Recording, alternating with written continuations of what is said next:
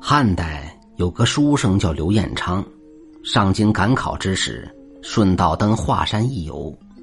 华山上有一座神庙，庙神三圣母是一位美丽善良的仙女。自从被王母娘娘派遣到华山，一直过着孤独寂寞的生活。这一天，他正在庙中吟歌漫舞，消磨时光。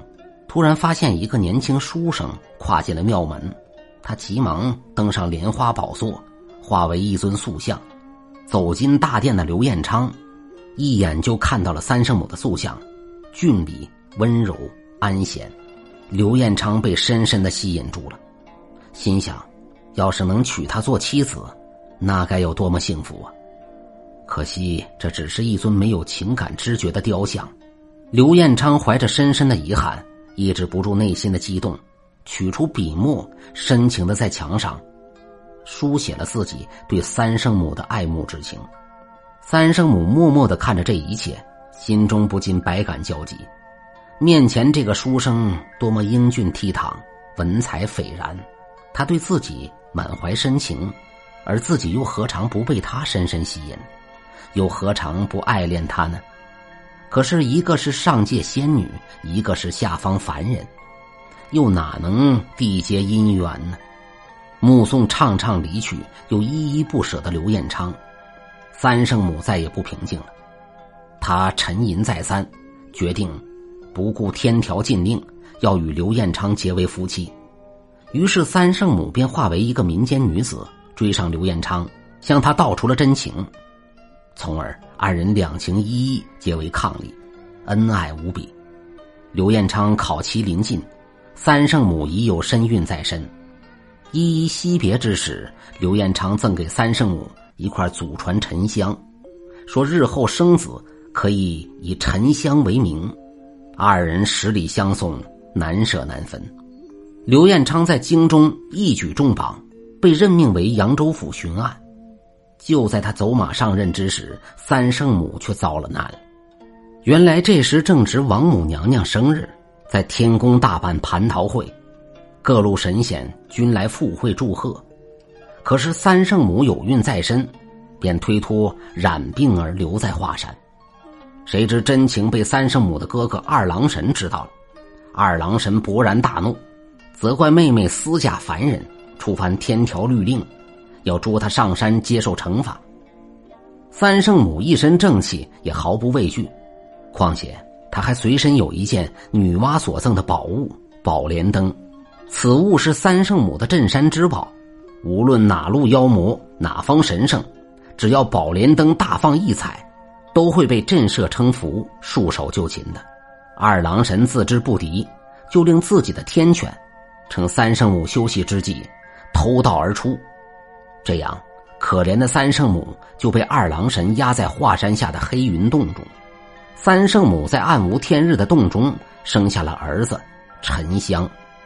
为防不测，他偷偷恳求丫鬟将儿子送到扬州，留在其父刘彦昌身边。沉香长大了，渐渐懂事了，知道了母亲被压在华山下受苦，就一心想要救出母亲三圣母。他把想法对父亲说了。无奈刘彦昌也只是一介文弱书生，只有叹气摇头。于是沉香便独自离家去寻找母亲。他吃尽了千辛万苦，终于走到了华山。可是母亲在哪里呢？这个只有八岁的孩子不知所措，放声大哭起来。凄厉痛苦的喊叫声在空谷中回荡，惊动了路过此处的霹雳大仙。好心的大仙问明情由，身为善良的三圣母和受苦的孩子鸣不平，可是他也无可奈何。于是他将沉香带回自己的住处。沉香在大仙的指点之下，刻苦认真的学习，渐渐的学会了六韬三略、百般武艺、七十三变。十六岁生日那天，沉香向师傅辞行，要去华山救母。大仙称他有志气，并赠送给他一柄宣花开山神斧。据说当年二郎神劈桃山救母用的就是这把神斧。沉香腾云驾雾，来到华山黑云洞前，他大声呼唤母亲，声音穿过重重岩石，传入三圣母耳中。三圣母不由心情激荡，百感在心。他知儿子已经长大成人，一片孝心来救自己，激动不已，就将沉香唤到洞前。三圣母自知哥哥二郎神神通广大，就是当年大闹天宫的孙悟空也奈何不了他。沉香年幼，况且二郎神还盗去了宝莲灯，儿子哪能是他的对手呢？所以三圣母叫沉香去向舅舅求情。沉香飞升来到二郎庙，向二郎神苦苦哀求，谁知二郎神铁石心肠，不肯放三圣母出来，反而舞起三尖两刃刀，要向沉香下手。沉香怒不可遏。觉得二郎神欺人太甚，便抡起神斧与他打斗起来。两人是云里雾里，刀来斧往，山里水里，变龙变鱼，从天上杀到地上，再从人间杀回天宫，只杀得山摇地动，翻江倒海，天昏地暗。这件事情惊动了太白金星，派了四位大仙去看个究竟。四仙姑在云端里看了一阵。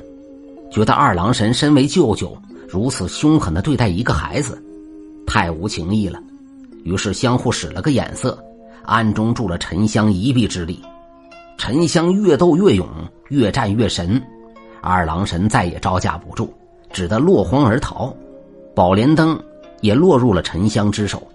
沉香立即飞回华山，举起宣花开山神斧，奋力猛劈，听得轰隆隆一声巨响。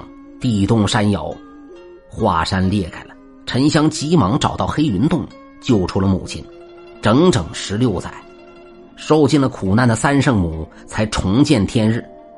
她与儿子紧紧抱在一起，百感交集，泪流满面。后来二郎神也向三圣母沉香认了错，沉香也被玉帝敕封了仙职。从此，三圣母刘彦昌。和他们的英雄儿子沉香，全家团圆，永远幸福的生活在一起了。